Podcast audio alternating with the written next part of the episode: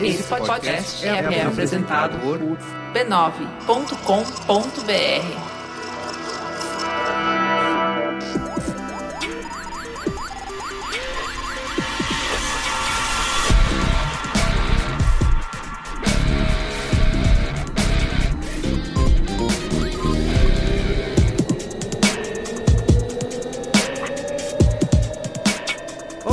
Carlos Merigo, esse é o Braincast número 335. Estou aqui com Alexandre Maron, Olá, Braincasters! Beatriz Fioroto. Olá! E temos a volta de um convidado que já esteve aqui no Braincast, você já ouviu antes, Já. cumprindo aqui a nossa cota de Alexandres, né, nessa mesa de hoje. O Alexandre Mattioli, e aí, Alexandre? Olá, nunca temos Alexandre demais dentro do Backcast. Olha! Nunca temos Alexandres demais. É o seguinte, olha, eu vou te falar uma coisa muito importante. Eu tenho aqui aquelas pulseirinhas, né? E as pulseirinhas, elas ficam marcando quantos passos eu dou por dia, tá? Então, cara, eu fico todo feliz quando eu consigo dar mais do que 10 mil passos dois dias seguidos, né? Uhum. E é que nem agora. Agora eu consigo gravar dois breakcasts seguidos. Olha, é verdade, hein? Bicampeonato aí da Alexandre Maron. Faz Não, e eu- tempo que eu eu tô não no gravo dois ter- breakcasts seguidos. Terceiro Braincast seguido. Ah, é? Olha É? só, já pode pedir música então. Ah, eu, eu detesto essa piada.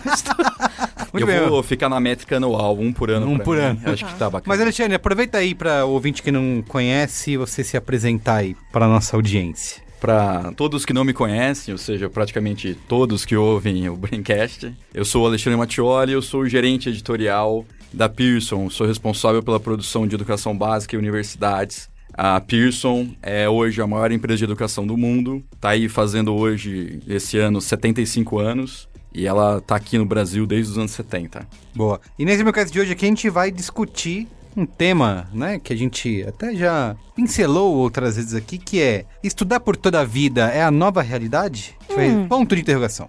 Ou não. Ou Sim. sem ponto de interrogação. Pronto, vamos pro... Qual é a boa? A gente vai responder essas perguntas baseado inclusive numa pesquisa que a Pearson encomendou, né? Conta aí um pouquinho mais sobre a pesquisa. Essa pesquisa é a Global Learning Survey, foi uma pesquisa realizada pela Pearson com mais de 11 mil estudantes, abrangendo aí o total de 19 países. Foram perguntados para estudantes de 19 a 70 anos, justamente com esse intuito de pegar um range de idades bastante grande para tentar medir a vida toda. E essa é uma pesquisa para coletar opiniões a respeito de qual é o momento que as pessoas enxergam a sua posição com a educação, com a sua relação com a educação, como elas enxergam o futuro da educação, como elas estudam, como elas aprendem. Tem uma pesquisa bastante completa tem resultados bastante interessantes aí para serem examinados hoje. Muito bem. Mas antes, quero aqui divulgar a família B9 de podcasts. Divulga. Que você pode acessar lá em podcasts.b9.com.br. Tem podcast para todos os gostos. E aproveitando que Bia Fioroto está aqui, Ó. né? Emplacando. Emplacando, né? Pode falar mais uma vez aí do nosso. Teve a season finale Teve. do ponto de virada, né? Teve. Como foi? Com a morte de um personagem muito importante. Exato. Teve um plot twist Teve. aí pra. Foi, é, o convidado especial Renata Sorra. Mentira. o convidado que a gente recebeu foi o que a gente conheceu nos especiais da Pearson do ano passado, que é o Juliano Costa. Ah, sim. Sucesso o episódio com ele. Desde que ele veio aqui, aí a gente viu ele como rockstar, talvez, talvez. e aí, último episódio da temporada com o Juliano não só dividindo histórias muito bonitas, como também dando dicas pontuais pra você estudar do melhor jeito. E pra você, na hora da prova, não ter branco. Pra você, na hora da prova, não ficar, ai, não sei nada, meu Deus. Você começa a redação antes, depois. Vem, vem. Eu sei que Ele você, eu sei que você quer. alguma simpatia? Eu sei que a maronada vem. Simpatia. Não, de, de jeito nenhum. Eu só ia perguntar, se, se- perguntar não, afirmar que eu posso dizer que esse episódio foi aprovado. Ó, Viu? Existiu um cheiro de Por favor. maronada no ar. Você sentiu, né? Então, assim. Essa, essa é a sensação de receber uma maronada ao vivo na cara. Né? É sensação. Isso, é isso. Você tava preparado pra isso? É uma gostosa sensação, eu posso afirmar, viu? Então, é, não tem maronada, mas tem muita dica maravilhosa. O Juliano é sensacional e história de pessoas reais que passaram no vestibular, dizendo que você pode também. Muito bem. Ponto de Então, virada. você pode aproveitar e, se não ouviu ainda, maratonar essa temporada de Ponto de É, Virada. São- binge listening. mas são Olha aí. 12 episódios. Curtinho. Você pode procurar no seu aplicativo preferido aí ou ouvir diretamente lá no nosso site pontodevirada.b9.com.br. Depois conta pra mim lá no Twitter o que, que você achou. Isso aí. E por último, eu quero aqui também dizer que você pode assinar o Braincast, fazer parte da nossa Melhor coisa que você faz. Braincasteria Gourmet, o nosso grupo no Facebook e no Telegram, acessando o URL b9.com.br barra cine e você pode influenciar no futuro do, não só do Braincast, mas do Brasil e do mundo, ajudando a gente a dar, dar pitaco nas pautas, né? Tá, críticas construtivas Cri- tivemos essa semana. Tivemos, tivemos. O pessoal tá Críticas discutindo lá os últimos episódios. Compreendemos. Exatamente. Então, acesse aí b9.com.br barra assine e faça parte. Sim. Tá bom? A Pearson é a maior empresa de educação do mundo e, com seus programas, apoia iniciativas para alcançar estudantes em todos os países e ajudá-los cada vez mais a transformar suas vidas e comunidades por meio de um processo de aprendizagem avançado e eficaz. A Pearson é fonte de inspiração e inovação para educadores e entusiastas e quer convidar você para fazer parte de um importante debate sobre o futuro da educação. Nessa semana aqui no Braincast vamos falar sobre o aprendizado ao longo da vida e quem nos acompanha nessa jornada é Alexandre Mattioli, que é professor, historiador e gerente de produtos de educação básica e ensino superior na Pearson. Então, continue ouvindo esse Braincast aí para você acompanhar esse papo que foi super legal e enriquecedor. Ministério da Cidadania apresenta Samsung Best of Blues, um espetáculo de blues e rock com as mais variadas tendências e influências que acontece em Porto Alegre no dia 26 de outubro e em São Paulo no dia 27 de outubro. E o melhor, é tudo de graça. Os shows serão gratuitos e abertos ao público. No line-up tem ninguém menos que Zack Wild, que você certamente já conhece como guitarrista que acompanha o Ozzy Osbourne há mais de três décadas. E quem também vem é o premiado bluseiro Kenny Wayne Shepherd, que vai apresentar no Brasil seu mais recente trabalho intitulado The Traveler. E para aquecer o público, as gêmeas do barulho Tatiana e Nina Pará, que vão apresentar seu projeto autoral de música instrumental acessível a todos e todas. Então, marque aí na sua agenda, tá? Para não perder o Samsung Best of Blues, dia 26 de outubro em Porto Alegre, no Anfiteatro Pôr do Sol, e no dia 27 de outubro em São Paulo, no Parque Ibirapuera, ambos às 18 horas. Tá bom? Para você saber mais, é só acessar o site bestofblues.com.br. Lei de Incentivo à Cultura. Patrocínio Samsung. Classificação livre. Realização Dançar Marketing. Secretaria Especial da Cultura. Ministério da Cidadania. Governo Federal. Pátria Amada Brasil. Bom, você sabe que a gente vive falando aqui no Braincast sobre tendências, novos aprendizados, carreira e como se manter atualizado na vida profissional, certo? Mas a verdade é que acompanhar tanta transformação e ainda cumprir as tarefas do dia a dia não é nada fácil. E é a partir daquele gás a mais no dia que existe Coca-Cola Café. É o ânimo que não pode faltar na hora de você se concentrar e ter foco para encarar qualquer desafio que aparecer. Então vai no gás e experimente Coca-Cola Café, o gás extra do seu dia. E olha, também quero te fazer aqui um convite para você conhecer o podcast Ponto de Virada, que traz conversas francas sobre as dúvidas que aparecem na hora de construir uma carreira. Tudo sem receitas milagrosas, tá? Tem episódios sobre como escolher o curso na graduação ou mudar completamente de ideia se você quiser, sobre empreender, ser trainee, fazer intercâmbio, escolher pós-graduação e muito mais. Então, venha conhecer o ponto de virada de pessoas como você, um projeto B9 em parceria com Coca-Cola Café. É só você acessar pontodevirada.b9.com.br. Vamos lá então para a pauta? Pauta! Pauta!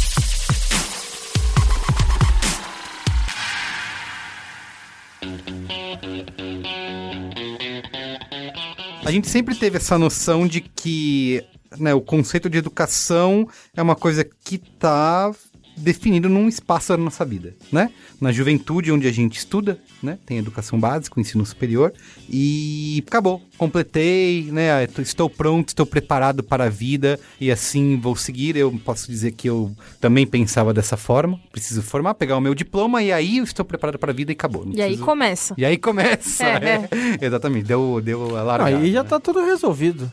Aí acabou. Acabou. Aí é só contar o dinheiro. Isso, é. É só um longo caminho em direção ao pôr do sol. Exatamente. Mas o que se entende hoje, né, um consenso global através da transformação que o mundo viveu aí nas últimas décadas, é que não é mais bem assim, certo? Porque a gente vive uma era, né? Vivemos uma era, como diria Alexandre Marão.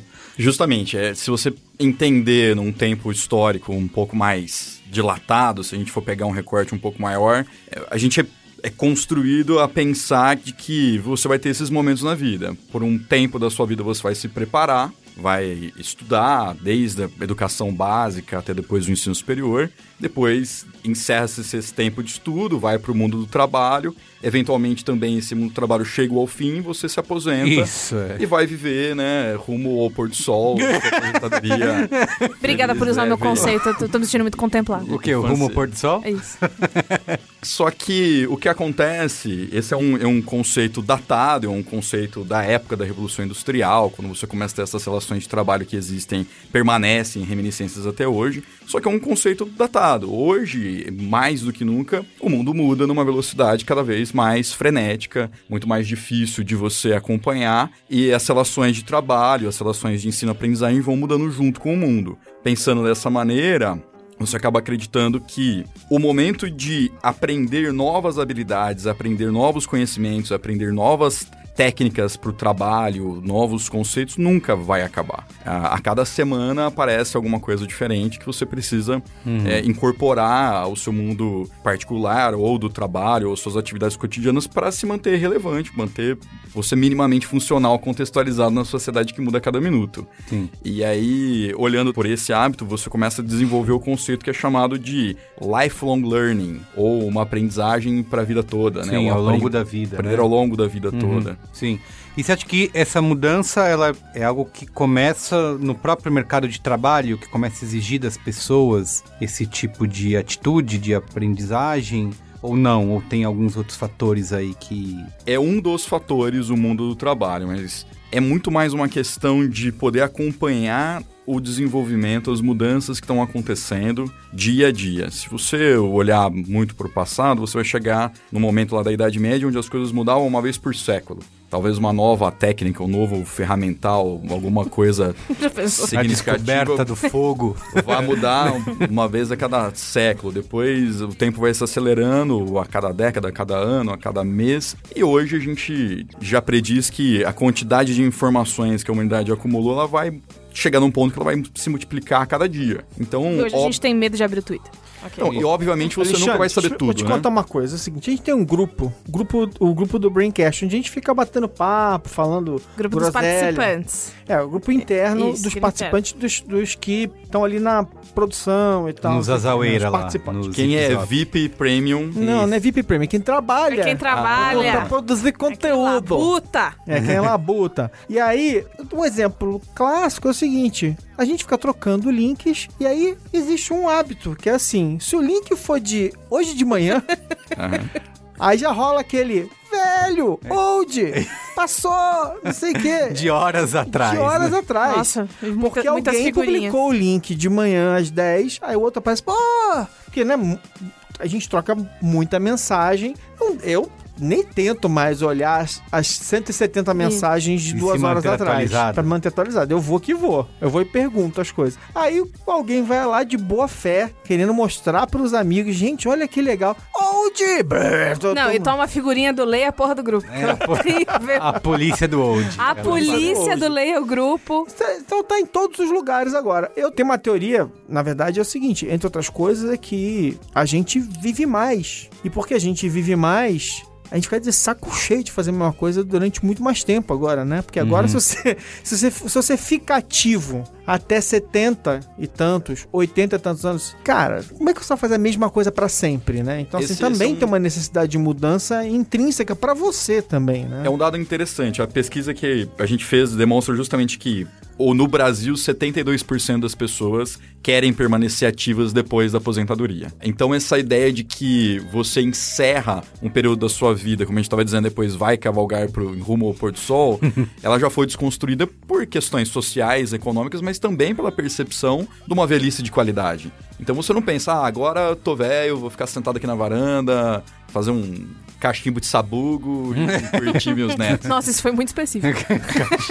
Tá bom, muito bom. E, enfim, isso faz com que você tenha outros desejos. E parte desses desejos de realizar outras coisas é continuar aprendendo. A gente fala muito de inclusão digital nas últimas décadas. E esse é um fator também de levar as pessoas de terceira idade a se motivarem a continuar aprendendo, aprendendo novas tecnologias, novas habilidades. E o mundo, ele se reinventa. Todo mundo aqui passou pelo fenômeno de ter a mãe no Facebook ou a tia no WhatsApp. E é um novo mundo que se discutir É, na não, partir daí. o famoso cala a boca, sua mãe tem Orkut. né? Justamente. Não, eu, eu acho que é uma coisa. Claro que você pode ter toda uma, uma outra discussão política complexa sobre isso, mas o fato é o seguinte, tipo, se as pessoas elas vivem mais tempo e com qualidade, quer dizer, eu sempre falo isso, assim, claro que também tem uma influência do fato de que eu era pequenininho, Qu- meu pai morreu com 59 anos, né? Muitos e muitos anos atrás, meu pai teria Jovem. quase 100 anos hoje em dia, né? Quando ele morreu com 59 anos, meu pai era um velhinho. Eu olho pro meu irmão hoje, meu irmão mais velho, que hoje é 10 anos mais velho do que meu pai, 11 anos mais velho que meu pai, inclusive. Meu irmão mais velho tem 70 anos. E ele parece mais novo do que Do meu pai, pai era quando meu pai morreu. Uhum. Entendeu? Então, assim, não é só uma questão de que a gente vive mais, é que a gente vive mais com qualidade. Meu irmão é absolutamente ativo aos 70, Ó, por exemplo. Veja o Brad Pitt. O Brad Pitt É, tá aí. Brad Pitt tem cada ano que 70? passa, Como assim?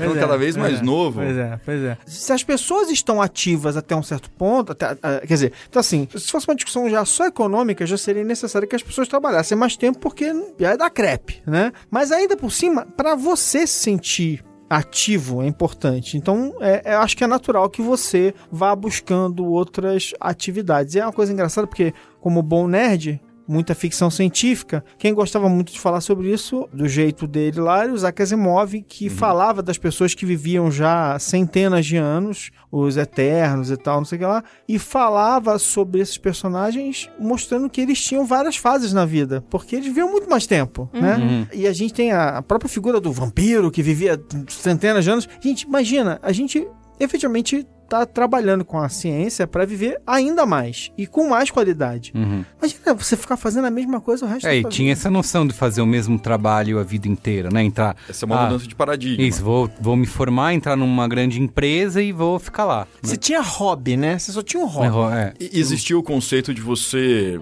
poder esgotar alguma coisa, né? Eu vou aprender tudo o que eu preciso saber sobre tal virar coisa. especialista. Serei um especialista nisso, então eu, eu já aprendi o que eu preciso. Talvez não, não seja os conhecimentos mais atualizados, os conhecimentos, mas era o suficiente para você poder desenvolver uma determinada função, profissão, com um nível de excelência, sem precisar se reinventar. Hoje, como a gente vive a transformação do trabalho, tenho certeza que todo mundo está sentado nessa mesa não imaginaria que estaria agora sentado nessa mesa como um compromisso profissional. É, a própria mídia, a própria ideia do que está sendo feito, a menos que você imagine que o que a gente está fazendo aqui é rádio, mas não é bem rádio, mas é uma coisa que foi reinventada agora, né? Total. Se não foi inventada, pelo menos foi reinventada. Essas habilidades, essa ideia de você aprender a vida toda, passa por uma mudança de paradigma de que, primeiro, você não vai aprender tudo que você precisa aprender durante a sua vida escolar, sua vivência escolar, e que o fato de você concluir essa etapa de educação básica ou ensino superior não encerra o seu processo como estudante. Você será, isso eu posso cravar aqui categoricamente. Todo mundo no mundo atual, quem está vivo hoje, será um eterno estudante. Não tem como fugir disso. Aham. Mesmo que você lute contra isso, Isso, é. você vai ter que aprender coisas novas todos os dias, porque a, a próxima profissão que você vai exercer talvez nem exista. A próxima ferramenta que você vai usar daqui duas semanas talvez nem exista agora. E essas transformações geram uma mudança de paradigma muito grande nessa visão de época de estudar, época de trabalhar, época de descansar. Isso é uma coisa que está sendo desconstruída por uma série de razões, mas principalmente pelo fato objetivo, real do trabalho. Então, quando você me pergunta se é por conta da mudança das relações de trabalho, também. Mas é mudança das relações sociais, mudança das relações econômicas, mudança das relações de ensino-aprendizagem. Hoje você tem acesso à informação de maneira que antes era impossível. Então, talvez hoje você possa aprender uma série de coisas É que alguns anos atrás não estavam disponíveis para você. isso. Você vai ter que ir num lugar específico que só tem lá e vai ser um. É. E é um negócio super custoso e para você fazer e hoje você tem acesso a isso. Quem e a nunca- mudança do que é ideal querer, porque dentro do meu recorte, tá? Menina branca, rainha do privilégiozinho. Mas a história é, antes, o que, que é ideal a, a, a menina querer? Pô, um bom marido, um filho, dois, 27 filhos, e aí um bom marido que te sustente. Que sei, eu, eu sei que isso é bem antigo, mas se você olhar historicamente não é tão antigo assim. Uhum. Agora, eu posso querer o que eu quiser. Então, eu inclusive, não está nos meus planos ter filhos. Se acontecer, aconteceu, aí é um problema da Bia do futuro. Mas por enquanto, não é Bia de isso. hoje? A Bia de hoje não, não quer. Então a Bia de hoje não vai ter a parada do neto no- nos meus pés enquanto eu tricoto. O que, que, que eu vou fazer? Que eu vou viver um monte. Medicina tá aí, muito obrigada. Eu, eu, eu vou ficar fazendo o que até lá? Isso eu, eu Sem olhando contar um- que a Bia, que a Bia é uma, uma menininha, né, gente? Mas Sem contar que eu sou um bebê. É verdade. Mas você, ainda tá olhando para um ponto de vista mais pragmático, mais macro. Isso- pode ser extrapolado até o ponto mínimo, que é o seguinte. Se eu tiver vontade de aprender a tocar o ukulele, eu posso entrar na internet e ver um vídeo de alguém me ensinando isso. Esse é um conhecimento que estava acessível. Quer dizer, imagina que a comodidade de você ter acesso à informação, acesso aos materiais, acesso até o instrumento musical hoje é tão grande se eu tiver o desejo, com pouquíssimos recursos, sem ter que fazer um investimento muito grande de tempo, de esforço, de dinheiro, você consegue aprender uma coisa nova. O que era vetado até pouco tempo atrás. Então é um tanto quanto míope dizer que é uma democratização do ensino, mas é, no final das contas. Hoje, se você quiser aprender alguma coisa, as O- barreiras são muito O menores. que ele lê antes é que encontrar um professor, né? Que. Nossa, Ah, onde que você gente, vai encontrar? precisava, né? você precisava, antigamente, você precisava viajar pra achar o professor que ia Isso. te ensinar Uhum. Alguma coisa, né? Isso Deixar tudo pra trás pra, pra- ser o pra- mestre do quelele. Isso, não, pra grande parte das coisas isso Eu assistiria esse filme. acabou, né, Só queria deixar momento. isso aqui na mesa, jogar isso. É. Mas então, uma coisa que eu vejo aqui na pesquisa também é que a pesquisa mostra que as pessoas confiam muito na educação. 94% dos brasileiros dizem que a educação ajuda as pessoas a terem uma vida melhor. E parece um link esquisito que eu vou fazer, mas conversando com o Juliano, Juliano fala que a educação no Brasil ela é preventiva. Porque eu não sei o que você vai fazer, então eu vou te ensinar tipo um pouco de tudo. Ah, sim. Aí você vai daí. E aí você confia naquele primeiro instinto. Cara, péssima matemática, odeio, nunca gostei, e aí eu sempre fui de humanas. E aí, como que funciona quando você, no meio da sua vida, descobre que aquele primeiro contato que você teve com uma área, ou com uma coisa que nunca existiu, mas que você tem vontade de aprender, e ela esbarra numa área que você não se dava bem, como que a gente que vive mais, troca mais de área, quer fazer mais coisas, resolve encarar isso em comparação com antes que, não, eu sou só de humanas? Primeiro a gente tem que dizer o, o seguinte: as pessoas no Brasil e em diversos outros países do mundo têm uma situação de confiar muito mais na educação como algo que vai te proporcionar uma vivência melhor, vai te dar uma condição melhor de vida, por conta da situação econômica e social que a gente tem aqui. Então, no Brasil, ter um diploma de ensino superior, ter um diploma técnico, ter um diploma de especialização é um fator muito importante e significativo para você ter acesso a melhores oportunidades de emprego, a diversas outras coisas. Então, é por isso que fica muito evidente quando você compara números da pesquisa com países com níveis de desenvolvimento socioeconômico mais elevados, que essa confiança de que você vai aprender tudo o que você precisa para utilizar ao longo da vida diminui um pouco, não muito, mas diminui um pouco em comparação com países em crescimento ou em desenvolvimento, como Brasil, China, África do Sul. Isso é um ponto. Outro ponto é o seguinte: o processo de você ter uma barreira de eu não gosto, como eu estava dizendo, né? Eu não gosto de uma física, química, matemática, algo do gênero, ele passa a ser desconstruído porque a gente está falando de aprendizado ao longo da vida toda. Então, se muito provavelmente você teve um ensino propedêutico, que é um ensino que te prepara para tudo. Qual que é o nome? E, é, queria... Pro, propedêutico, tudo bem. O que, que é Propedêutico. propedêutico? Deixa pra lá. Vamos, Não, não, não, não, aqui é o Braincast. Propedêutico. correndo um risco enorme de falar uma besteira aqui. Mas é- isso é o Braincast. bem, né? Essas são as nossas vidas. né? Mas é justamente essa ideia de que, como eu não tenho certeza do que você vai precisar, eu coloco todas as ferramentas na sua caixa de ferramentas. Eu vou te ensinar Gente, tudo que você precisa. Propedêutico, amei. Vou usar amanhã. É. Só que a ideia por trás disso é que você teria uma base para poder se especializar no futuro em uma série de outras coisas. Partindo do pressuposto que você já passou por essa fase de ensino e você está procurando alguma coisa para aprender, essa primeira barreira da utilidade, do utilitarismo, da necessidade já foi vencida. Então, todo mundo que fez humanas, a gente tá aqui numa mesa de que todo mundo fez humanas, passou por isso, né? Historiador de informação. A hora que você entende por que, que você precisa de matemática. Inclusive, a gente, tá- tem, a gente tem feito humanos também, né, gente? A menos a Bia. A menos ainda. a Bia, ainda mas- tá na fase que ela Todo não o quer resto fazer aqui isso, já- né? A Se Bia brinca com os acontecer, humanos aconteceu. que o irmão Se faz. acontecer, aconteceu, né, Bia? É isso aí. Vai. Mas partindo desse pressuposto que a gente tinha essa facilidade, esse gosto por um determinado ramo de disciplinas que você queria ver e não outros, quando você vai para a vida real, você meio que se arrepende de toda a matemática que você não aprendeu, porque ela é Sim, senhor. Tudo que você precisou usar depois, como por exemplo estatística, Uhum. pra, pra- na sua profissão, no seu dia a dia, são coisas que você vai aprender depois. Então, o próprio fato do interesse, da utilidade, já é uma maneira de vencer essa barreira. E hoje está muito mais fácil. As técnicas didáticas elas Isso são que eu ia falar agora. Alexandre. Cara, a, a questão, pra mim. O cara ali meus pensamentos, ele, ele se adiantou. Porque a, a minha pergunta pra vocês é o seguinte: que o que mais me chamou a atenção na minha vida em relação a essas questões de eu não gosto da matéria tal. Foi uma coisa que eu descobri nos últimos anos do segundo grau, e aí eu dei de cara com dois livros de Isaac Asimov: O Mundo dos Números e O Mundo da Álgebra, tá? E quando eu li esse livro do Isaac Asimov, cada capítulo ele vai adicionando algo e algo e algo e algo e algo. E eu falei assim, gente, mas é muito fácil matemática. Caramba, eu tô achando esse negócio mega fácil. Eu achava tão difícil e tal, não sei o quê. Então, um ponto pra mim na, naquele momento foi assim, cara, quando as pessoas sabem me ensinar as coisas de um jeito mais interessante, a gente aprende qualquer negócio. E por quê? Porque você torna isso mais atraente. Então, a minha questão para você é um pouco assim. Então, estamos falando realmente também de uma questão de técnica de ensino, né? Quer dizer, tem alguma maneira de determinar mudanças claras e indiscutíveis nas técnicas nos últimos, lá, 20 anos, 30 anos que a gente possa determinar? Com certeza. Se você, como a gente estava dizendo, da mudança de diversas profissões, diversas ciências, etc., com certeza, tudo ligado ao processo de ensino-aprendizagem, a didática em si, pedagógica, neurológica, ela evoluiu muito ao longo do tempo. Então, nesses últimos 20 anos, a gente teve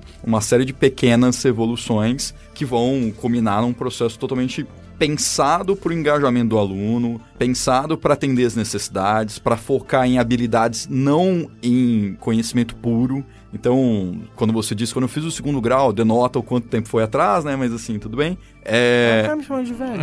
é porque, enfim, né?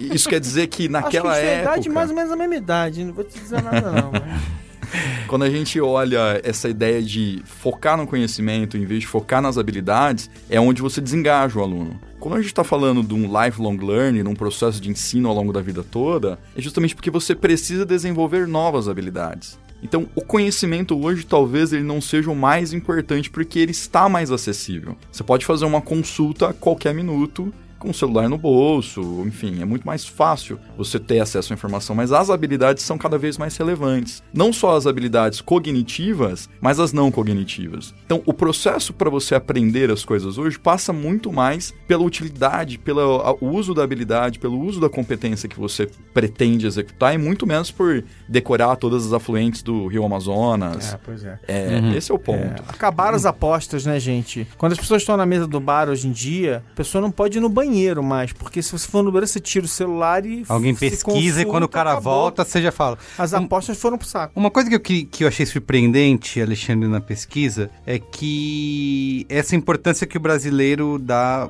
para educação, né? Esse reconhecimento. Eu achei os números bem altos aqui, de 88% dos brasileiros afirmam que a aprendizagem não termina na escola, né? E essa crença chega, por exemplo, eh, na China e na África do Sul a 96% e 94%, respectivamente. E também 84% dos brasileiros disseram que gostam de se reinventar aprendendo novas habilidades. Eu imaginava que essa valorização da educação seria menor. O que, que a gente pode atribuir essa crença dos brasileiros aí no valor da aprendizagem, né? Eu acho que o primeiro ponto é porque hoje, é como o Brasil tem um número baixo de pessoas com diploma de ensino superior, depois pós-graduação, mestrado, doutorado, a educação ainda é visto como algo precioso, como algo, vamos dizer assim, um obje algo que vai realmente impactar na sua vida. Ter um diploma, ter um, um conhecimento específico, não só o diploma pelo diploma, mas ter um conhecimento, ter uma profissão formada, etc., ainda tem um valor percebido Tem, muito né? grande, né? Então a sociedade,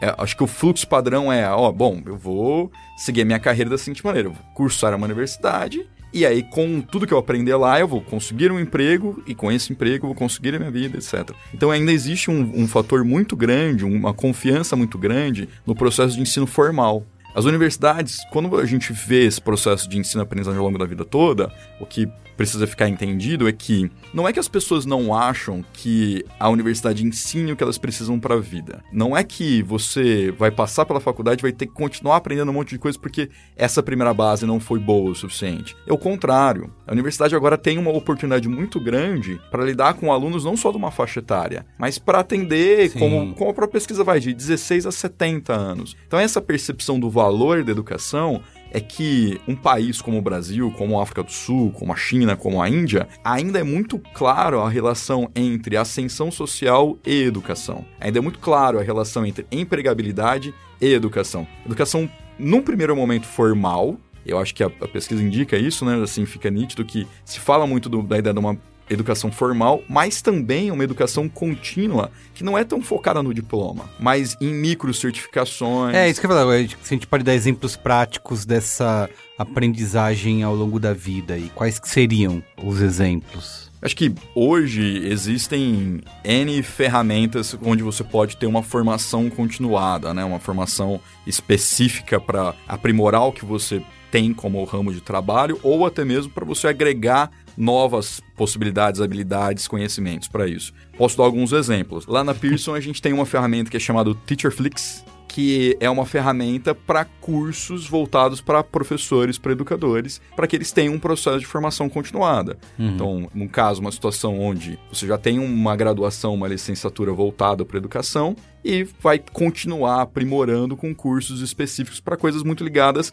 ao seu dia a dia de trabalho, para resolver questões que você tem no dia de trabalho. Uhum. Outros exemplos claros, a gente vê um certo amálgama de profissões onde, por exemplo, tem muita gente tentando aprender programação para é poder usar a programação no seu dia a dia. Primeiro, por questões de trabalho, por agregar algum valor, até para poder compreender como certas Isso. coisas são desenvolvidas. Entender poder... a lógica né, da, da coisa. Talvez você, como um, um, um, bom profissional de marketing, tenha que entender o mínimo de programação para poder ter sucesso nessa carreira. É, Ou... Uma coisa que fez muita diferença para mim na vida é que, antes mesmo de trabalhar com publicidade, marketing, marketing, eu fiz um curso de rápido, né, de programação, acho que era Visual Basic. E eu não aprendi nada, na verdade. Eu não aprendi a programar, mas só de entender a lógica de como o negócio funciona, isso fez toda a diferença de quando eu fui trabalhar, entrei no mercado de trabalho, a conversa estava em outro nível, né? Enquanto as pessoas estavam lá soltando palavras, é, buzzwords, uhum. sem entender o que era, ah, porque o banco de dados, né?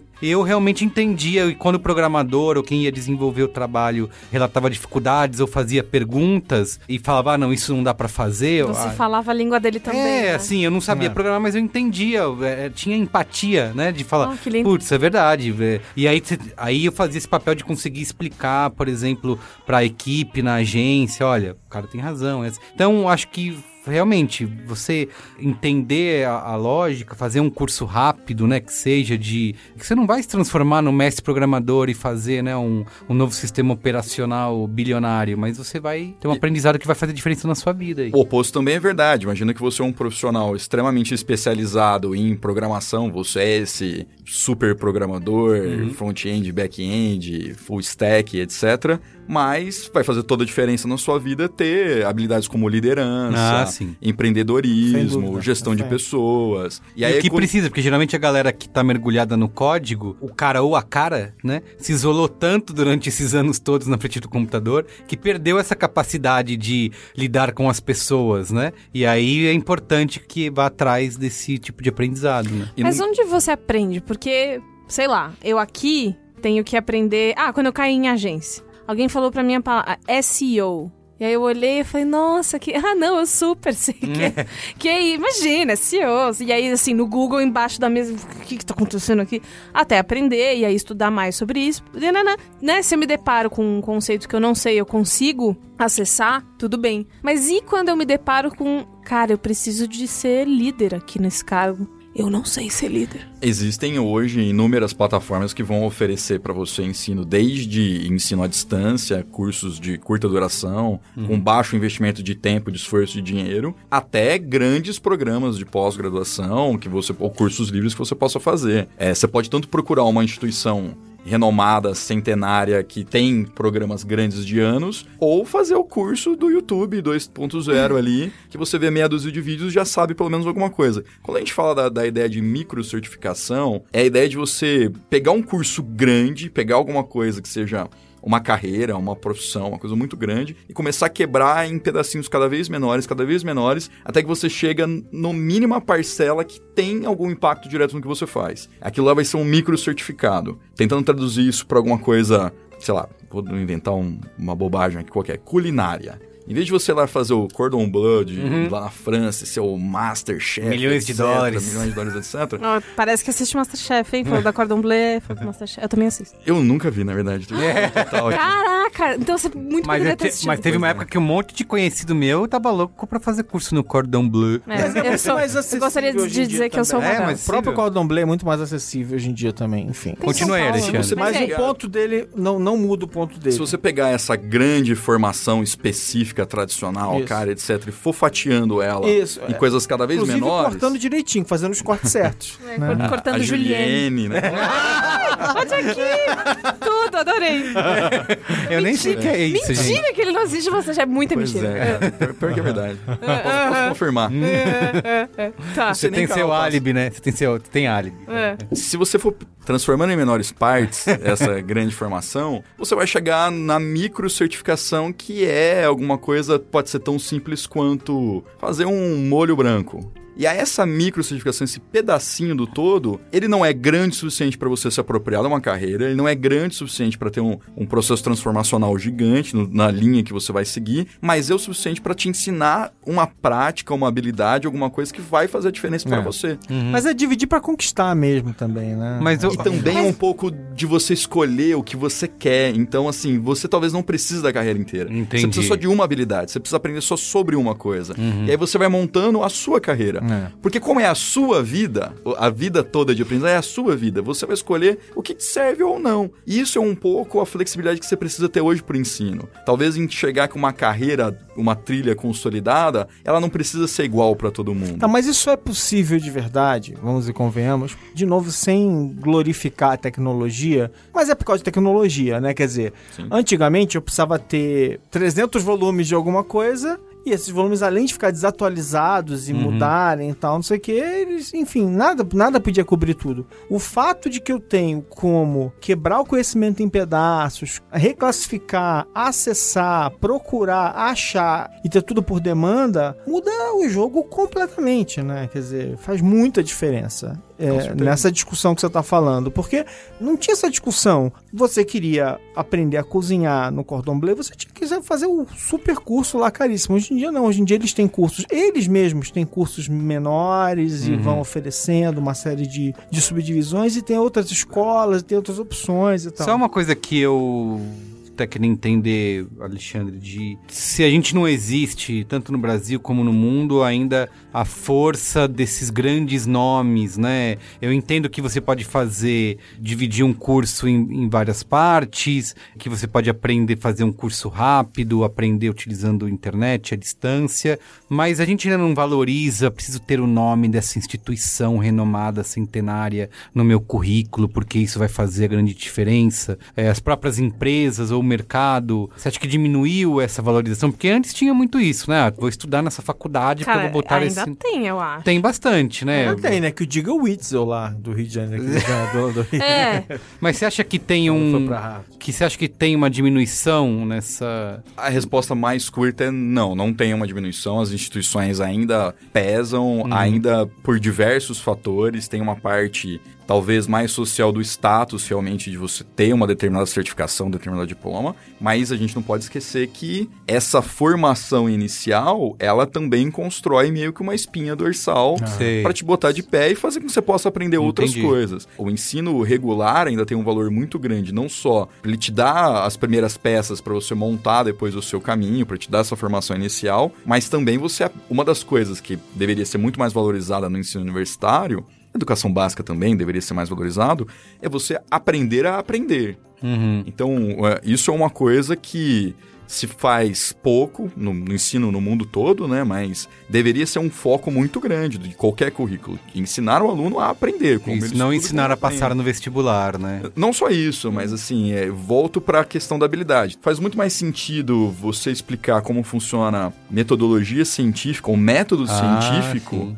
Do que ficar ensinando conteúdo. Porque o conteúdo ele é muito importante, ele é valioso, você precisa ter, senão você também fica uma casca vazia, né? Você precisa ter conteúdo também para desenvolver uma série de coisas. Mas se você aprender essa metodologia Como se chega lá Não, se as nesse- pessoas aprendessem a metodologia científica, elas não estavam dizendo que a Terra é plana. Isso, por exato. exemplo. Veja o quanto tá fazendo falta hoje. É. Então, assim, aprender o método vai fazer com que você aprenda não só o conteúdo, mas qualquer outro conteúdo o resto da sua vida. Fazer com que você faça as perguntas certas, tenha resiliência para estudar, até porque é um processo que precisa ser ensinado. Você não pega um- uma pessoa que não tem o hábito de leitura, senta ela numa sala e fala: Ó, toma aqui, agora você vai ler. Agora Guerra você é um Paz. leitor. Parabéns. Lê aqui Guerra e Paz numa sentada só. Isso não existe. Você, é um processo que você vai adquirindo ao longo da vida toda, cada vez Isso aí. te- textos mais complexos, mais longos, suscitando uma série de processos, até que no final você tem um cara que é capaz de sentar e ler um Guerra e Paz do começo ao fim, não talvez uma sentada toda. Mas curtindo o que ele está fazendo, né? Interpretando. Isso. Não, e Não gostando, e lendo. entendendo que ele tá Exatamente. lendo. Ou, ou não gostando por um motivo. Isso, Não. Então, exato. quando a gente tá falando do, do cara que é capaz de aprender ao longo da vida toda, é porque a primeira mudança é uma mudança de paradigma. Eu quero entender que ele precisa aprender. Então, isso faz com que você se prepare, reserve tempo para isso, reserve esforços para isso, reserve dinheiro para isso, tenha um objetivo. Hoje a gente vê essa questão do diploma pelo diploma ainda com muita força, mas muitas empresas já não têm como pré-requisito para contratação você ter uma formação específica numa área. Verdade. Talvez hoje seja muito mais importante você saber desenvolver o trabalho do que falar, olha, eu tenho um diploma no certificado tal É. ou tal. É, é muito mais agora você provar que você consegue desenvolver as coisas, e isso também é amparado pela formação regular. Quando a gente olha quanto que as pessoas ainda acreditam no valor da educação, no valor do diploma, é porque ele tem um lastro na realidade. Eu fui parar em jornalismo, né? Sempre gostei e tal. E eu cheguei a fazer um tempo de programação e tal. E voltei atrás e fui fazer jornalismo. E parte da história era porque eu gostava dessa ideia de aprender coisas novas o tempo todo e tal. E depois isso acabou virando uma carreira em criar produto, criar protótipo. Porque toda vez que eu, que eu me metia num projeto novo, eu tinha que estudar alguma coisa que eu não conhecia. Eu tinha que mergulhar. E aí eu até brinco que a minha biblioteca, as minhas as estantes da minha casa onde eu botava os meus livros eram como se fosse aquela coisa dos anéis da árvore, sabe? Eles iam virando quase que os- as eras da minha. Vou fazer uma brincadeira de novo com as eras, mas as eras da minha vida em que eu, em que eu caía num assunto e falava, pum, agora eu preciso entender É, tudo. que metáfora sobre linda, eu amei. mas super, é super isso, assim, virava um- um- uma, uma recordação de uma fase em que eu tive que aprender aquele negócio. Ah, eu vou ter que escrever roteiro, então eu vou escrever roteiro. Eu vou numa aula de roteiro presencial, mas eu também vou ler vários livros sobre roteiro. Eu vou tal, Vou tal, ver tal. um vídeo, vou ver um, né? Vou ver vídeo. comprar tal. o É story. Muito legal. É. Eu gosto de mágica, porque eu sou nerd de mágica, né?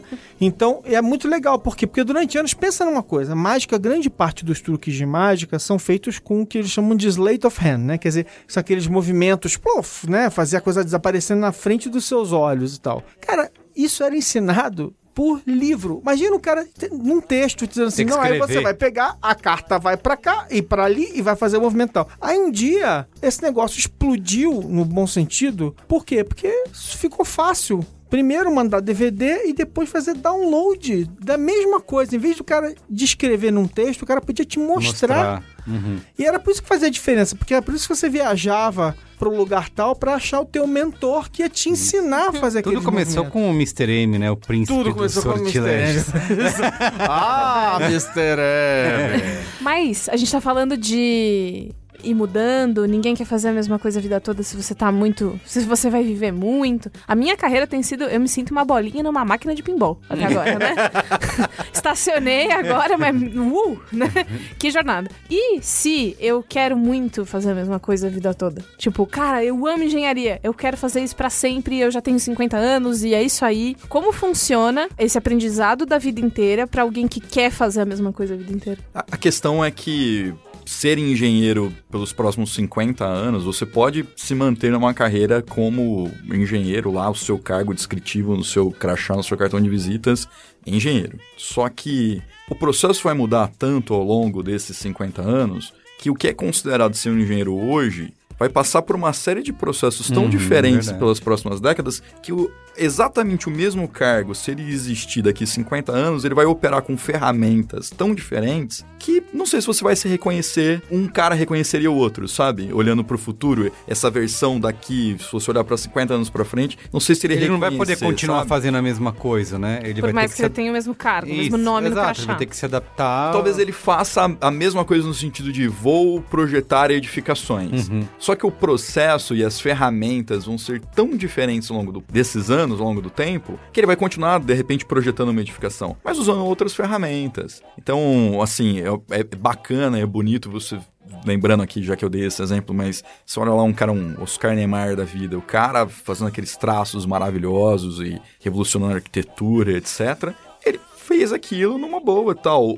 Não é realista pensar que hoje ele fosse fazer o mesmo É, processo verdade. com papel e caneta, usando a régua de cálculo, sabe? E é um processo ok, assim, acho que a grande diferença talvez não seja você mudar de profissão em si, mas é mudar o ferramental, porque a- mudança de paradigma de pensamento, ela é tão grande, ela é tão rápida, que talvez ser um engenheiro daqui 50 anos, ele vai usar, sei lá, uma realidade virtual totalmente diferente. Oscar feito Niemeyer na impressora 3D. Já pensou se fosse? E ele, por ser um cara genial, ter sido um cara muito à frente do tempo dele, muito acima da média, ele olhar para essas ferramentas e com certeza ia tentar se apropriar do melhor delas Pra poder fazer. para poder se reinventar, para poder se É. superar. Uhum. Então, assim, talvez você queira muito ter o mesmo cargo, fazer a mesma coisa, a sua paixão, o que você quer te define para a vida toda. Como você vai fazer isso é muito diferente. Se você for resgatar assim aquela ideia de arte, por exemplo, ah, não, eu sou um artista, eu quero permanecer fiel e verdadeiro à minha arte para sempre. Existiu uma série de discussões longuíssimas sobre o fato de você estar gravando o que está sendo produzido, falando no músico no caso, né? Mas gravar uma canção e reproduzir aquela canção, se isso era arte ou não. Uhum. Porque você perde a essência daquela apresentação única, do brilho no olhar, mas porque O resto é tudo uma cópia, né? a maneira performance como o cara né? segurava o arco do violino é única e só quem viu que poderia dizer. Mas quer dizer, hoje é factível você ter uma pessoa que seja alguém que vai viver de música com excelência, com vai ser alguém que marcar a geração dele, sem nunca ter feito uma gravação reproduzida por algum meio eletrônico. Quer dizer, acho que não, né? Posso estar enganado, mas a- acho que não. É, Eu queria. Uma coisa que eu queria perguntar é sobre, nesse conceito aí do aprendizado ao longo da vida, se as escolas, universidades e até as próprias empresas eh, estão preparadas para responder essa demanda, né? Assim, tanto do lado da escola e da universidade que ofereceu o aprendizado, ou da empresa que contratou uma pessoa, se as empresas entendem esse novo cenário e apoiam isso e investem nessa educação, se elas vêm dessa maneira. Você vê uma mudança desse comportamento das empresas e das faculdades nos últimos anos? Sim, vejo, vejo que elas estão se preparando para. Ainda não tem o definitivo, assim. Não é um problema que está resolvido, não, não tem uma resposta estabelecida, muito pelo contrário. Acho que está todo mundo procurando oportunidades para aplicar essa mentalidade em seus programas de ensino e, e ter uma resposta para o mercado, mas eu vejo que isso é uma tendência. É percebido tanto pelas instituições de ensino quanto pelos empregadores essa necessidade, e a gente vê muitos programas de formação continuada dentro de todo tipo de empresa, seja desde um MBA em company até um Ah, sim. curso menor ou permitir que a pessoa tire uma licença para se fazer algum tipo de, de, de programa de formação continuada. E hoje. Isso não vira um problema para a empresa, né? Tipo, ah, o cara vai sair para estudar, né? E ah, na verdade é um algo positivo, né? é visto, pelo menos nas empresas que já entenderam que é um caminho sem volta, é visto como algo extremamente positivo. Existem programas de fomento para isso em muitas empresas. Não sei dizer se é uma média muito grande ou não, mas em muitas empresas. O ponto é que Hoje é fácil você incentivar esse tipo de coisa, né? Você pode, com as ferramentas que você tem, com a tecnologia que você tem, é fácil incentivar. É, é um processo talvez muito mais de até ter um pouco de orientação, porque às vezes a pessoa pode, como o leque de opções é muito grande, Sim, é infinito, talvez você pode estar colocando aí suas fichas em alguns cursos que no final não são os que vão agregar para alguma função que a empresa vai ver Isso, valor, isso. né? Uhum. Por exemplo, eu não acho que eu seria um, um gerente editorial melhor porque tomei aulas de ukulele. Não, não sei. Mas Na verdade, você pode descobrir uma nova carreira, né? Como mestre do quelele, e aí você vai Não, sair da mas empresa. aí e talvez vai- você seja melhor que você chega em casa, toca Somewhere Over the Rainbow, fica de boa, E dá uma relaxada, e no dia seguinte, você tá, trabalhar melhor. você tá energizado. é uma esticada bem grande para convencer a companhia a me Isso, pagar é. ukulele. Então, gente, isso é um pedido merigo. Eu posso, por favor, mentira. Fazer é, o quelele. É, eu posso sair mais cedo? Ma- Mas eu acho que realmente começa a se misturar. Talvez o prazer ou talvez a curiosidade que é despertada e ela acaba te abrindo a, a cabeça para outras coisas. Quer dizer, difícil de medir isso. É claro que é, é, é isso. Você não vai ficar chegando para todo mundo falando, ah, eu quero que a empresa tal pague para mim qualquer coisa. Mas efetivamente, talvez a gente possa dizer que essa busca pelo conhecimento puro seja um dos grandes aprendizados desse momento, né? Porque durante muitos anos toda a nossa busca era por algo que eu fosse usar para algo, né? Algo muito claro. Por que, que eu tô aprendendo Bhaskara? Eu nunca vou usar esse negócio. Pois é. Então a gente tinha muito essa obsessão, pô, mas é, putz, isso não serve para nada, não vou aprender. E eu conheço pessoas que fazem essa pergunta até hoje, né? Então, essa busca pelo conhecimento puro talvez seja a grande conquista desse momento. Até porque é provado que ciência de base, ciência,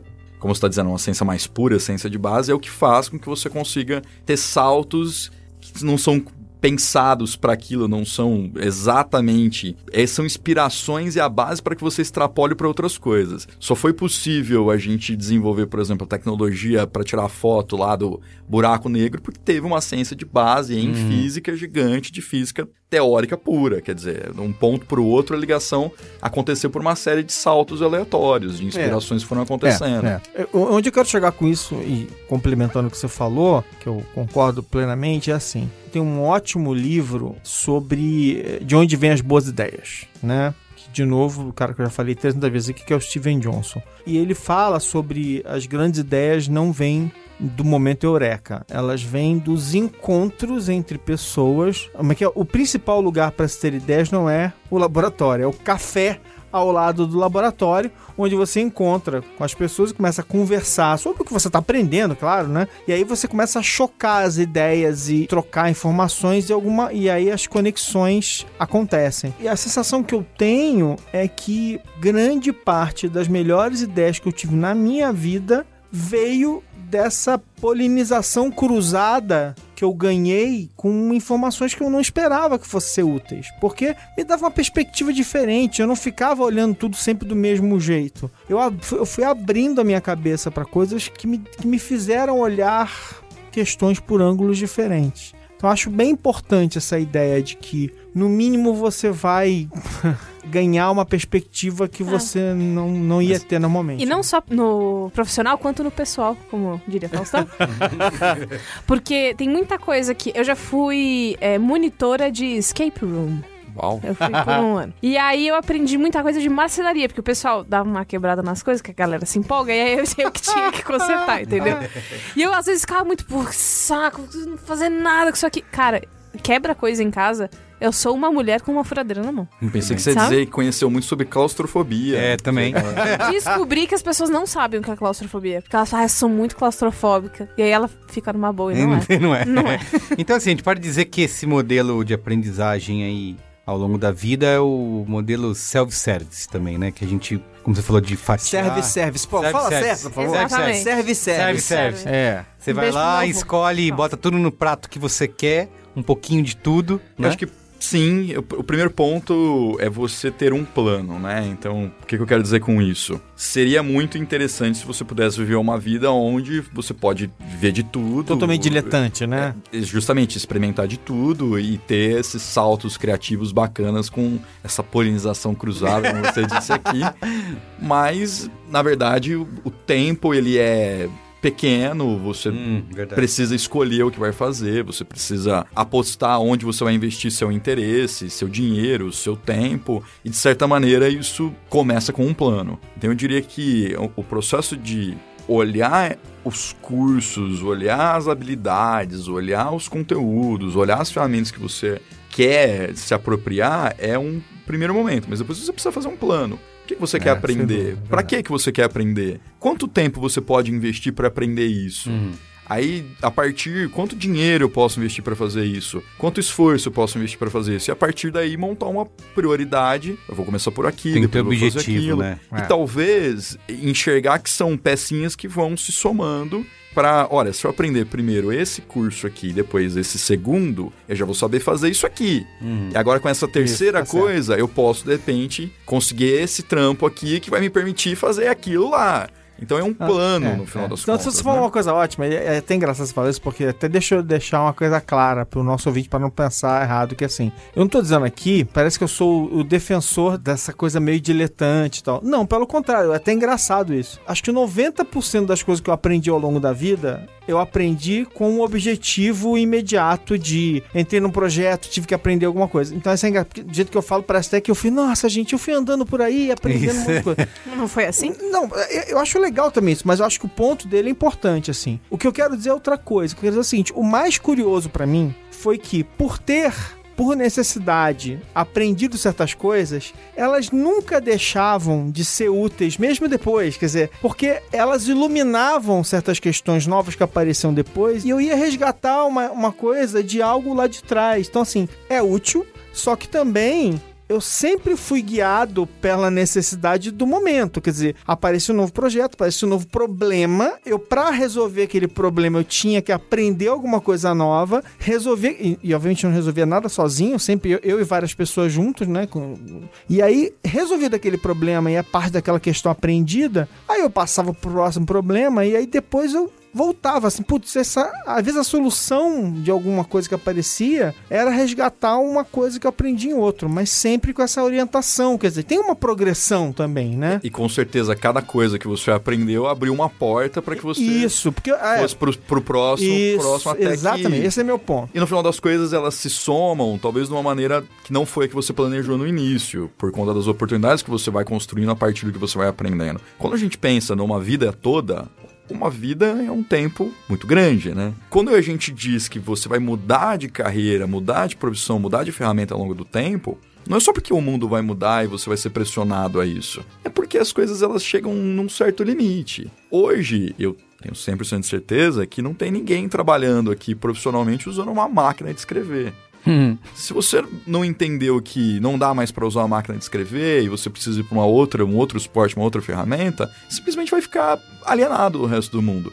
Só que o problema é que se muda, esse paradigma da mudança da máquina de escrever para o computador, ele foi um paradigma bastante estabelecido num período no tempo, demorou para acontecer, teve muitas fases até isso acontecer. Só que as outras ferramentas, principalmente no mundo digital, elas mudam semana a semana. Eu não vejo um futuro onde as pessoas não enxerguem a sua capacidade de aprender como talvez o seu maior talento. E isso talvez seja alguma coisa que ainda é uma mudança de paradigma, porque as pessoas ainda têm a tendência de entender que ela já chegou num certo patamar de idade, da carreira, de conhecimento, acabou, né? de título. Então eu- agora eu já estou apto a, a dar opiniões sobre isso aqui. Então agora as pessoas vão aprender comigo. E esse é um paradigma que precisa ser desconstruído. Quem aqui tem filhos, com certeza já recebeu uma aula de- do seu pequeno Super, rebento né? Total. É. sobre alguma coisa que você não estava enxergando dessa maneira. Uhum, total. É, Jo- Joaquim me ensina tantas coisas sobre como limpar a fralda. e tal.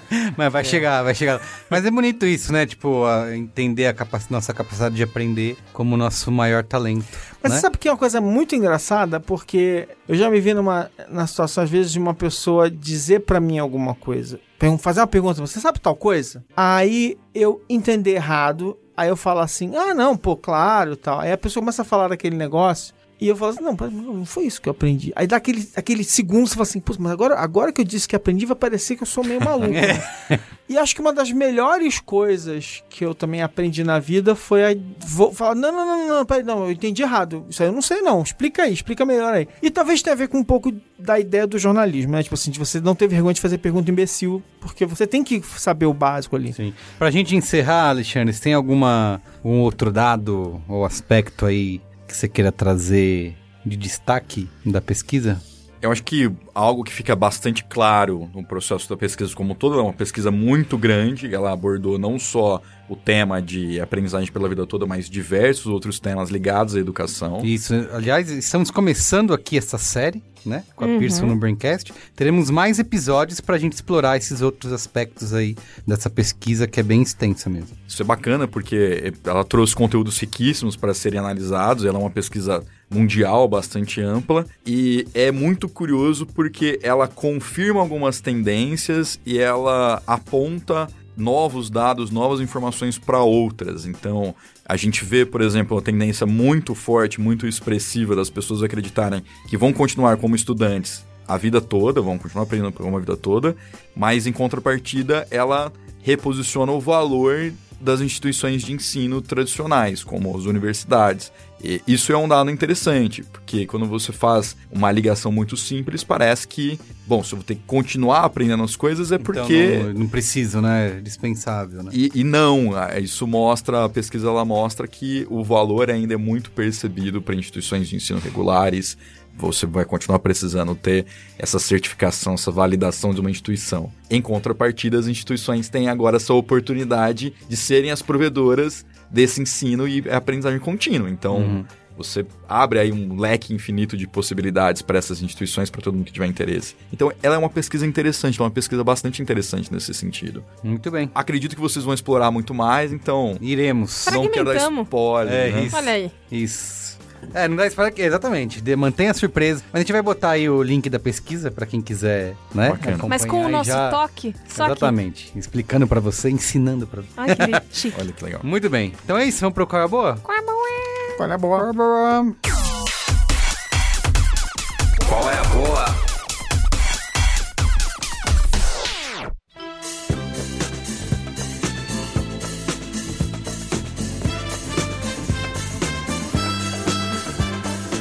Quem quer começar aí, Qual é a Boa? Eu tô com engatilhada aqui já. Então manda ver. Bom, é, essa conversa toda sobre self-service de educação e, e coisas assim me deixou com fome. Mentira, É não é isso. É, eu vou falar sobre um livro. Chama-se Breve História de Quase Tudo. Essa história de aprender ao longo da vida me lembrou na hora dele, porque eu ganhei esse livro. Foi um dos, um dos primeiros presentes que o Caio me deu, quando a gente começou a namorar. Que bonito. Aí, ó, viu?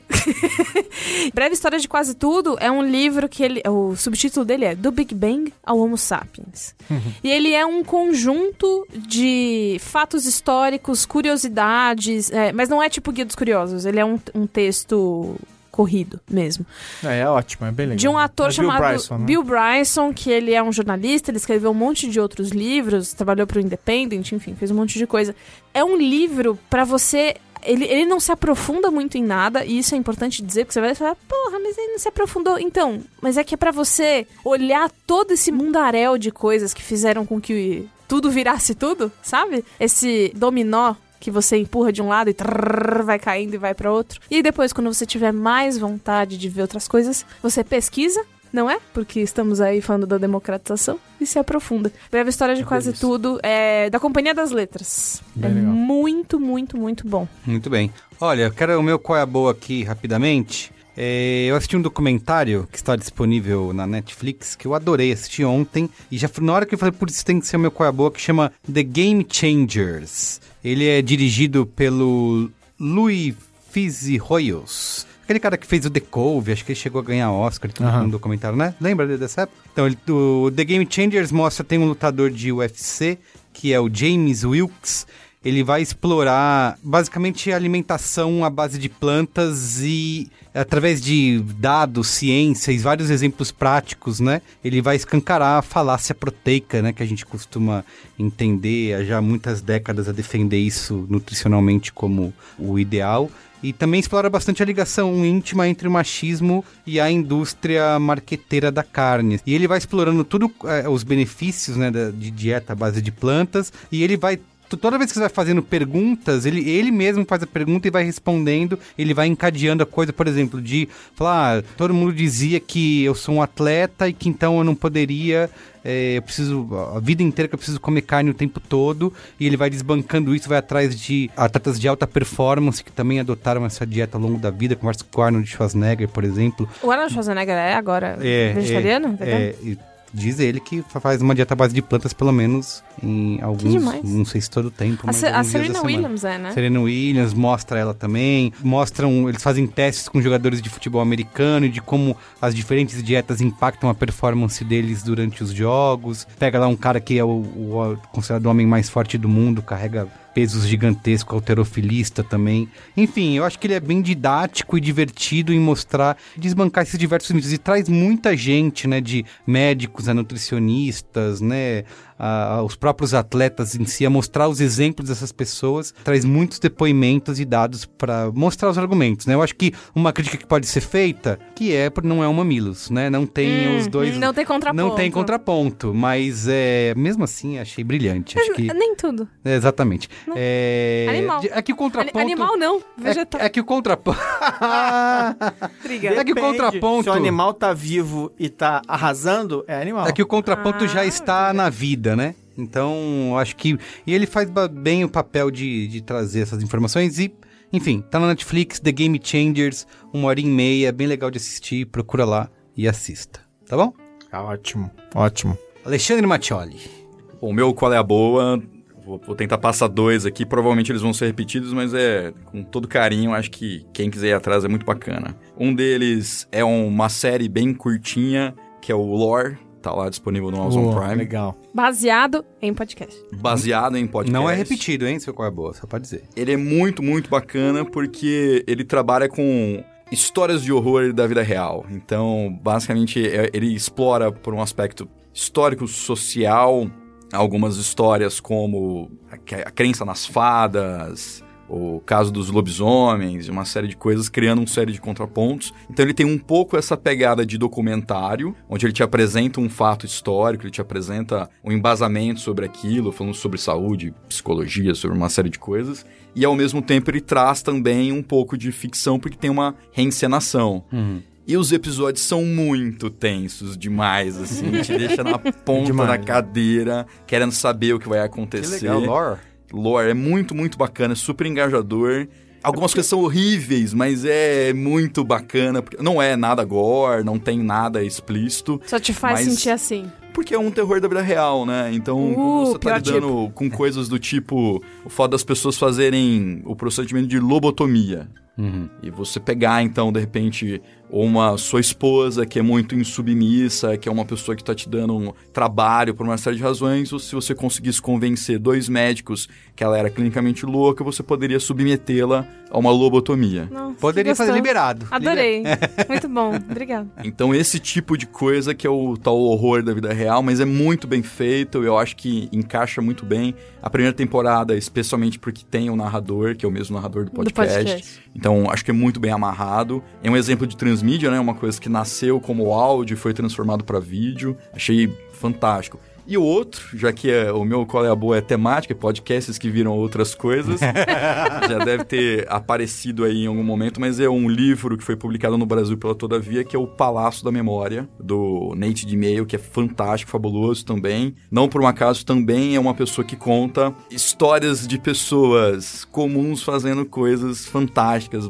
diferentes, interessantes, magníficas. Então, também baseado num podcast americano, onde ele pega uma história comum, uma história de uma pessoa comum que fez alguma coisa, que deixou alguma marca, tem algum interesse. Tem histórias muito variadas, de principalmente sobre história americana, mas explorando personagens pouquíssimos conhecidos e algumas coisas bem inusitadas, como por exemplo ele conta uh, nesse livro uma das histórias dizendo como foi a vida da primeira elefanta a ser trazida para a América. Uhum. E aí ele conta a história pelo ponto de vista da elefanta. É muito bacana, assim. Então, Forte recomendação também. Palácio da Memória. Palácio da Memória. Muito pela bem. todo ouvido Nate de Meio. Belas dicas, hein? Obrigado. Ótimas dicas. Alexandre Marão, finaliza aí. Bom, primeira coisa, estreou o podcast do Watchmen, que era o que a gente estava fazendo, eu não podia falar ainda. Então eu recomendo a série Watchmen, porque a série Watchmen é realmente é, fantástica, dito por alguém que tá Foi exibido o primeiro mergulhado ali. episódio, né? Na, Foi exibido o primeiro episódio essa semana, domingo, agora na próxima,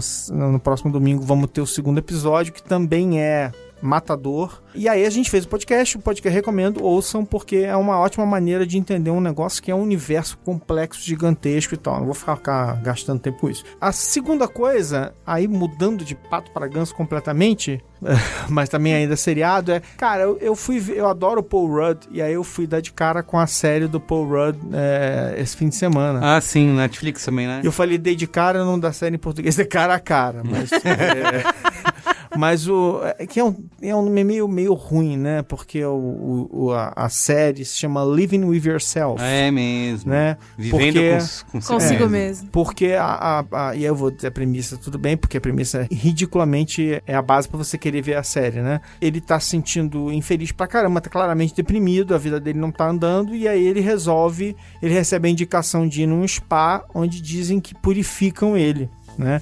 Ele vai pagar uma fortuna pelo processo e o processo não é o que ele esperava.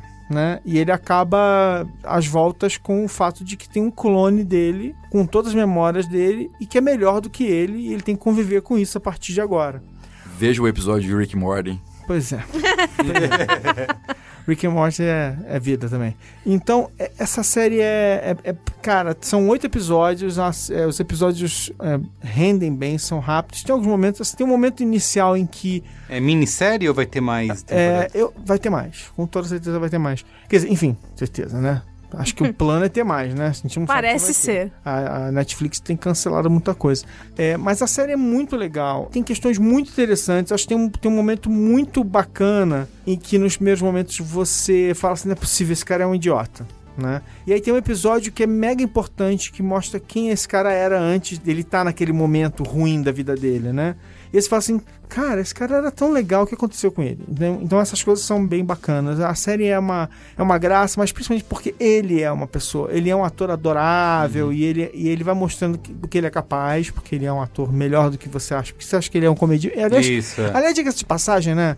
Gente, aprendam que comediantes são geralmente alguns dos melhores atores do universo, geralmente são comediantes de alguma maneira. né? Dramáticos, né? E então, assim, vejam que ele é bem legal. Então, assim, ó, você vai ver o Watchmen de um lado, que é mega complexo, e vai ver uma série leve. Que, não é- que- que parece leve é um pouco mais, mas assim, que, cara, que vai indo. Você vai, quando você for ver, você assistiu os oito episódios e, putz, riu, chorou, achou legal. Venha rir e se emocionar. Muito bem. Venha Com rir Paul- e se emocionar. Com Paul Rudd e grande elenco. Então é isso. É isso? Só isso hoje. Muito bem, gente. Valeu. Obrigado aí pela presença de vocês. Valeu, Alexandre. Valeu, outro Alexandre. Muito obrigado. É, eu queria chamar o Alexandre. também, Isso, é. e tá bom. Valeu, Bia. É, obrigada. Beijo, hein? Beijo. Beijo. Tchau. tchau. tchau, tchau. Beijo.